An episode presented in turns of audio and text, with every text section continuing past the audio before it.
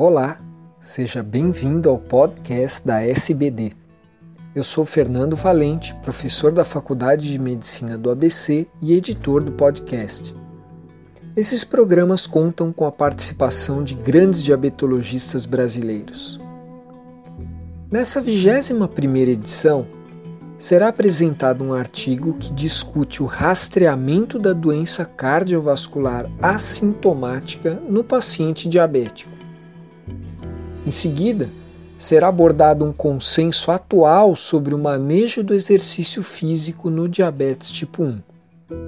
Na sequência, teremos mais um capítulo sobre os efeitos cardiovasculares e metabólicos da metformina em diabetes tipo 1 com o estudo Removal. E finalizo com um artigo que explora a importância da precocidade do bom controle glicêmico na prevenção de doença cardiovascular e na mortalidade no diabético tipo 2.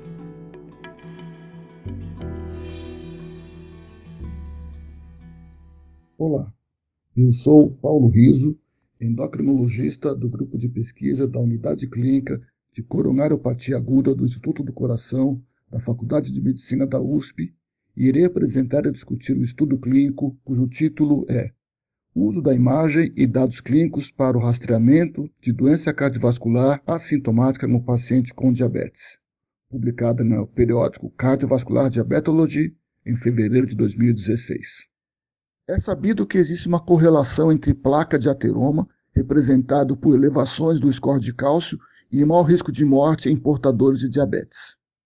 Na população estudada, 56% dos pacientes não tinham doença arterial coronariana uhum. diagnosticado pelo score de cálcio, mas o tempo médio de diabetes era de 6 anos nessa população estudada. Outros estudos, como o Factor 64, com angiotomografia coronária em diabetes tipo 2 assintomáticos, encontrou 31% dos pacientes sem DAC, Porém, esse estudo, a população era de pacientes mais idosos, com maior tempo de diabetes e maior tempo de uso de insulina.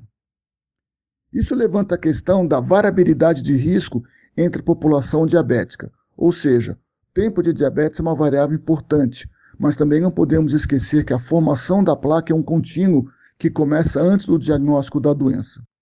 A doença arterial coronária é a maior causa de morbidade, mortalidade e custos médicos no diabetes. A presença de diabetes por si só aumenta o risco de doença cardiovascular de duas a três vezes comparados a não diabéticos.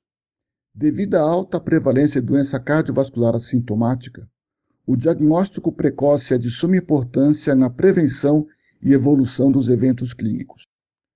O grande desafio é identificar indivíduos assintomáticos, mas que apresentam risco elevado de desfechos cardiovasculares e que poderão se beneficiar de tratamentos mais agressivos em relação ao controle dos fatores de risco. Esse artigo foi a descrição de um estudo clínico prospectivo de uma corte de 98 pacientes portadores de diabetes tipo 2, assintomáticos do ponto de vista cardiovascular, e cujo objetivo inicial era comparar o score de cálcio, o ultrassom duplo de carótida e teste ergométrico para detecção de arteriosclerose subclínica, definida como placa maior que 1 milímetro quadrado no lumen e placa obstrutiva definida como estenose maior que 50% da luz. 45% dos pacientes usavam estatina e 33% dos pacientes usavam aspirina no baseline. E todos os pacientes eram classificados como risco intermediário pelos scores de Flaminger, o KPDS e da Associação Americana de Cardiologia. Todos os pacientes realizavam os três exames e a angiotomografia coronária foi utilizada nesse estudo clínico exclusivamente como exame de referência. Os resultados dos exames. Na angiotomografia coronariana, 56% dos pacientes não tinha doença arterial coronária. 44% tinham doença arterial coronariana, sendo 28% com doença arterial obstrutiva menor que 50% e 16% com doença arterial coronariana obstrutiva com estenose maior que 50%. Os resultados dos pacientes no exame de score de cálcio. 39% dos pacientes tinham algum grau de calcificação score maior ou igual a 1 Agatston. Isto é, 88% dos pacientes com cálcio na coronária tinha doença arterial coronariana na angiotomografia. Interessante que foi encontrado que 51% dos pacientes tinham score de cálcio zero. Só 5 pacientes tinham placa na angiotomografia e score de cálcio zero, correspondendo a 10% dos casos. 24% tinham score de cálcio menor que 100 e 14% tinham score de cálcio maior ou igual a 100. Resultados do ultrassom de carótida. Placa em carótida e ou IMT maior que 1 milímetro foi encontrada em 60% dos pacientes com doença arterial coronariana na angiotomografia. Nessa análise, 36% dos pacientes tinham doença arterial coronária e também tinham placa de carótida. Teste ergométrico foi positivo em apenas 16,3% dos pacientes que apresentavam placa na angiotomografia coronariana. Sensibilidade e especificidade de cada teste para com o preditor de doença arterial coronariana foi feito por meio de curva ROC, sendo que o score de cálcio mostrou a melhor combinação como preditor de doença arterial coronariana. Variáveis associadas à presença de doença arterial coronariana foram a idade, tempo de diabetes e uso de insulina, todas essas variáveis com significância estatística. Concluindo, utilizando a angiotomografia coronariana como exame de referência, o score de cálcio mostrou maior sensibilidade e especificidade para detectar doença arterial coronariana em diabéticos tipo 2 assintomáticos, enquanto ultrassom de carótida e teste ergométrico isolados ou em combinação tiveram menor sensibilidade e especificidade. O score de cálcio é, por definição, 100% específico para a placa coronariana, e sua sensibilidade só é limitada para aqueles pacientes com placa não calcificada. Neste estudo clínico e em outras publicações, a taxa de doença arterial coronariana com score de cálcio zero é em torno de 10%, mas não está claro se isso tem significado clínico. Portanto, sendo o score de cálcio um preditor de eventos cardiovasculares em diabetes, a diretriz da SBC-SBD-SBEM de tratamento da doença cardiovascular em pacientes portadores de diabetes coloca o score de cálcio maior que 10 Agatston como marcador de aterosclerose subclínica, capaz de auxiliar a reclassificar o risco cardiovascular de intermediário para alto ou baixo. E, finalmente, de forma prática, a investigação do diabetes tipo 2 assintomático só deve ser feita em pacientes com alterações eletrocardiográficas em repouso ou presença de doença cardiovascular, seja carotídica, periférica ou cerebral. Quando disponível, o score de cálcio que 400 Agatston também pode ser um critério para dar início à investigação nesses pacientes, sendo uma recomendação de classe 2A. Pela atenção, obrigado.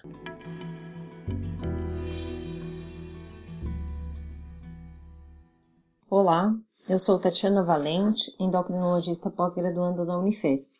Vou comentar um artigo que foi publicado em janeiro deste ano de 2017 no Lancet Diabetes Endocrinology é um consenso sobre o manejo do exercício no diabetes tipo 1.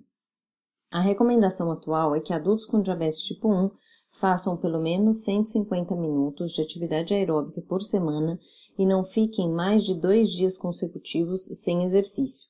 E além disso, façam exercícios resistivos de duas a três vezes na semana.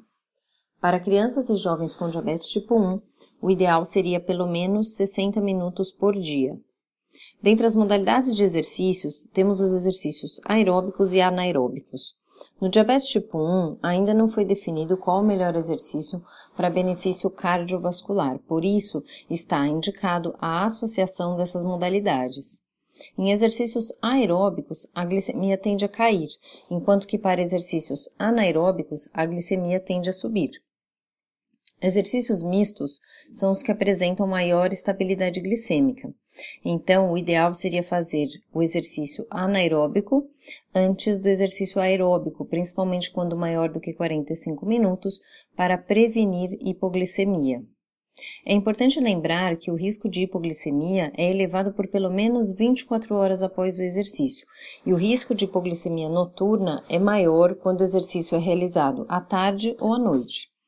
De maneira geral, para exercícios aeróbicos, recomenda-se que a glicemia inicial seja ao redor de 126 a 180 e anaeróbicos ao redor de 90 a 126 mg por decilitro. As contraindicações para o exercício são uma cetonemia maior ou igual a 1,5 milimol por litro ou cetonúria maior que duas cruzes, uma hipoglicemia severa em menos de 24 horas, ou seja, aquele que precisou de ajuda de terceiros ou tinha uma glicemia abaixo de 50 miligramas por decilitro, pois esse paciente tende a ter uma hipoglicemia ainda mais grave. Pacientes que tiveram hipoglicemia leve de 50 a 70 podem realizar exercícios, porém o risco de hipoglicemia deve ser levado em conta e esse paciente deve ser monitorizado. Para pacientes com complicações crônicas, estão contraindicados exercícios vigorosos, com muito peso e atividades competitivas. Esses pacientes se beneficiam de atividades de baixa intensidade e pequeno risco de eventos adversos. Para exercícios de alta intensidade, o requerimento de proteína pode ser de 1,2 até 1,6 gramas por quilo por dia. A ingesta de carboidratos durante o treino vai depender do tipo e duração do exercício. Na grande maioria das vezes, para exercícios anaeróbicos e aeróbicos de até 30 minutos, não há necessidade de reposição. Para exercícios aeróbicos com duração maior que 30 minutos, é necessário fazer a reposição. 30 a 60 minutos sugere-se de 10 a 15 gramas por hora, 60 a 150 minutos de 30 a 60 gramas por hora. No pós-treino, é recomendado de 20 a 30 gramas de proteína e, em geral, de 15 a 20 gramas de carboidrato é suficiente para prevenir hipoglicemia. A reposição de fluidos é essencial para a prevenção da desidratação e otimização do performance. A água é efetiva para exercícios de curta duração, ou seja, aqueles com menos de 45 minutos. Bebidas contendo carboidrato e eletrólitos ou carboidrato e proteína podem ser usados para treinos de longa duração, para recuperação no pós-treino e para prevenção de hipoglicemia tardia. Em geral, não se recomenda mudança na dose de insulina basal bolos para pacientes que irão realizar os exercícios anaeróbicos, mas eventualmente a diminuição da basal noturna em aproximadamente 20% pode ser útil para reduzir o risco de hipoglicemia, principalmente se o exercício for realizado à tarde ou à noite, e um aumento do bolos na refeição anterior para prevenir picos de hiperglicemia. Para exercícios aeróbicos, é recomendado diminuição da basal anterior ao exercício em aproximadamente 20%, e se o exercício for à tarde ou à noite, pode-se também diminuir em 20% a dose noturna. A dose bolos na refeição anterior ao exercício aeróbico deve ser diminuído se o exercício for realizado em menos de duas horas após a refeição. A redução vai variar de acordo com a duração e intensidade do exercício. Então, uma duração de 30 minutos, um exercício leve, o bolos pode ser reduzido em 25%, se for moderado em 50% e intenso em 75%. Se a duração do exercício for maior, a redução será ainda maior. Bom, eu tentei aqui passar os principais conceitos, espero que vocês tenham aproveitado. E para quem tiver mais interesse no assunto, eu recomendo a leitura completa do artigo. Obrigado pela atenção e até a próxima.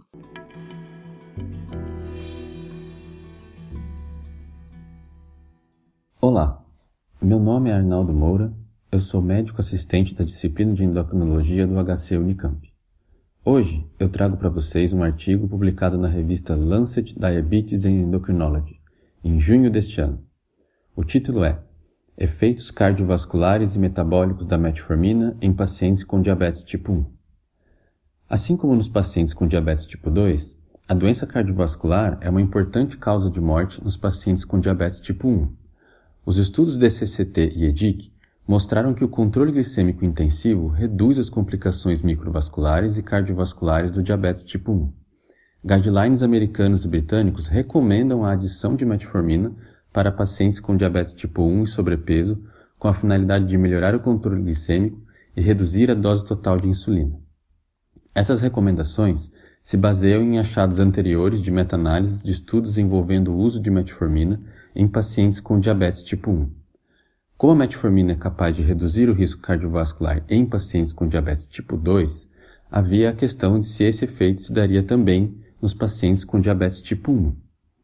O estudo atual teve como objetivo avaliar se o tratamento com metformina na dose de 2 gramas ao dia por 3 anos, em conjunto com a insulinoterapia intensiva, reduz a aterosclerose, medida através da espessura da íntima média carotídea, em adultos com diabetes tipo 1 de 40 anos ou mais velhos e com doença por pelo menos 5 anos. Todos deveriam apresentar pelo menos 3 fatores de risco cardiovascular de uma lista de 10. A meta de tratamento para insulinoterapia foi uma hemoglobina glicada de 7%. No total, 219 pacientes foram alocados para o braço metformina e outros 209 para o braço placebo. A média de idade foi de 55 anos e a duração média do diabetes de 33 anos, com IMC de 28,5 médio. A média de hemoglobina glicada foi de 8%, com 34% dos pacientes em uso de bomba de insulina. Não houve diferença para as medidas da espessura da íntima média de carótida nos pacientes que usaram metformina quando comparado com o grupo placebo. Há que se salientar, contudo, que houve menor progressão do aumento de espessura da íntima média carotídea quando a medida incluía a placa aterosclerótica, no grupo da metformina. A hemoglobina glicada reduziu durante o tratamento em média de 0,13%, mas isso deveu-se a uma redução nos primeiros três meses de tratamento, a qual não se sustentou subsequentemente. Não houve redução da dose de insulina por quilo de peso nos três anos de tratamento. A análise post-hoc mostrou diferenças nessa dose somente nas visitas após seis meses do início do uso de metformina, em média de 0,23 unidades por quilo. Houve ainda diferença no período de menos 1,17 kg e no LDL de menos 0,13 mmol por litro. A filtração glomerular mostrou aumento nos pacientes em uso de metformina de 4 ml por minuto. Não houve diferença quanto à incidência de hipoglicemia nos dois grupos, e mais pacientes descontinuaram o tratamento no grupo da metformina, 27% contra 12%, principalmente devido a efeitos gastrointestinais. Deficiência de B12 foi mais comum no grupo metformina, 12 contra 5%. Os autores concluem, então, que o tratamento com metformina por 3 anos em pacientes com diabetes tipo 1 e alto risco cardiovascular não trouxe modificações significativas na progressão da aterosclerose e também não evidenciou efeitos sustentados no controle glicêmico. Contudo, foi possível observar reduções no peso, no LDL e na dose de insulina. Antes desse estudo, o mais longo envolvendo metformina para pacientes com diabetes tipo 1 envolveu 100 pacientes durante um ano. Já haviam sido mostradas reduções no LDL e na dose total de insulina. O estudo atual mostrou benefício quando foi medida a íntima média e incluía valores maiores de 1,5 mm juntamente com a placa aterosclerótica.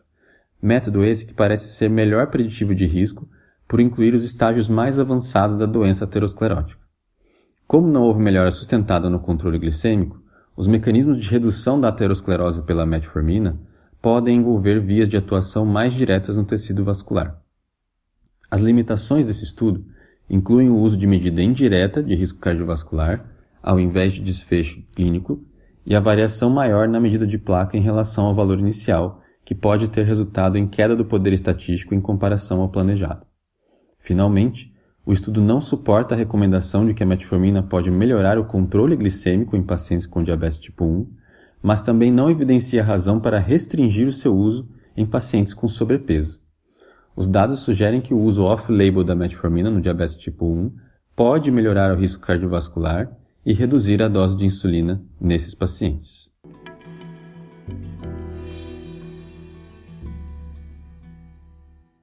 Olá, eu sou Fernando Valente e vou comentar um artigo publicado no Diabetes Care de junho de 2017 que mostra que o controle glicêmico precoce e a magnitude da queda da glicada predizem eventos cardiovasculares e mortalidade. As diretrizes recomendam para a maioria dos adultos com diabetes tipo 2 atingir uma glicada abaixo de 7%, o que garante uma maior proteção microvascular. No entanto, existe um debate se um controle mais rigoroso, com A1C abaixo de 6,5%, poderia ser mais benéfico ou prejudicial, especialmente em se tratando de doença cardiovascular.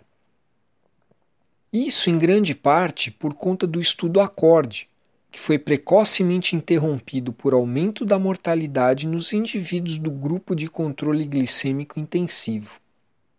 Mas eram pacientes com cerca de 10 anos de diabetes, já com complicações, e a enorme maioria usando insulina, sulfonilureias e metformina, com grande número de pacientes usando rosiglitazona.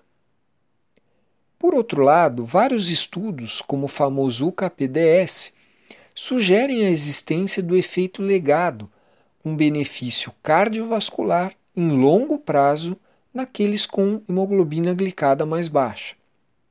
O presente estudo objetivou investigar a associação dos níveis de glicada com o subsequente risco de infarto, AVC e morte em diabéticos tipo 2 iniciando metformina usando dados de vida real de quase 25 mil pacientes com diabetes tipo 2 do norte da Dinamarca entre os anos 2000 e 2012. Seis meses após o início da metformina, os pacientes foram classificados de acordo com a glicada atingida e pela magnitude da sua redução comparada ao valor pré-tratamento. A mediana da idade dos pacientes era 62 anos e meio e a do tempo de segmento dois anos e meio. O risco de eventos cardiovasculares, infarto, AVC e morte, aumentou gradualmente com os maiores níveis de glicada. Em comparação à meta abaixo de 6,5%, os pacientes com glicada entre 6,5 e 7 tiveram 18% mais eventos os com glicada entre 7 e 7,49 tiveram 23% mais eventos. De 7,5 a 7,99 de glicada, 34% mais eventos. E esse risco saltou para 59% com glicada maior ou igual a 8%.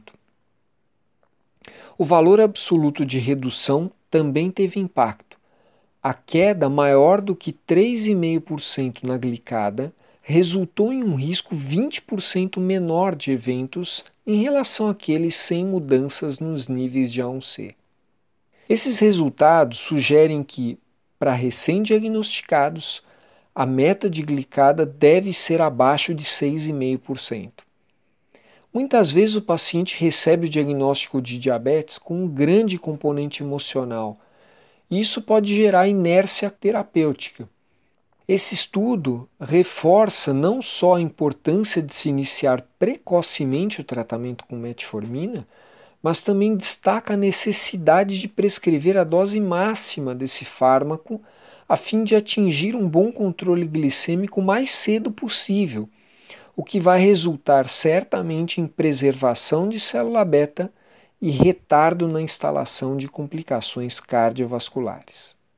Quanto aos diabéticos com muitos anos de doença e com complicações, ainda existe controvérsia, mas é possível que o aumento da mortalidade no grupo intensivo do acorde esteja mais ligado ao tipo de medicamento usado do que propriamente ao valor de glicada alcançado.